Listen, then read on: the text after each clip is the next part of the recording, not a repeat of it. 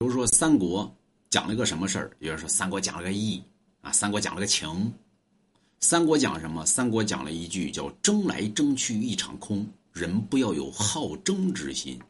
为什么呢？刘备、孙权、曹操三个人争了一辈子，最后天下归了司马懿。为什么呢？在于民间里边有这么一传闻，说这个是水镜先生下了一盘很大的棋，就是三国。为什么呢？水镜先生司马徽，司马徽当年呢，既是诸葛亮的老师，也是凤雏的老师，也是司马懿的叔父，所以在传这人仨人能耐的时候，凤雏的师师傅是他的师是他的叔叔，啊，庞德公。所以在传能耐教他的是治天下之能，所以卧龙凤雏者得一人者可安天下。诸葛亮乃是好战之能，所以凤凤好于观，龙好于行，所以诸葛亮动起来无人能敌。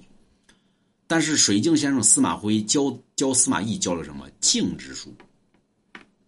咱们都说以静专制动，那治谁呢？就让司马懿治诸葛亮去了，因为诸葛亮好动。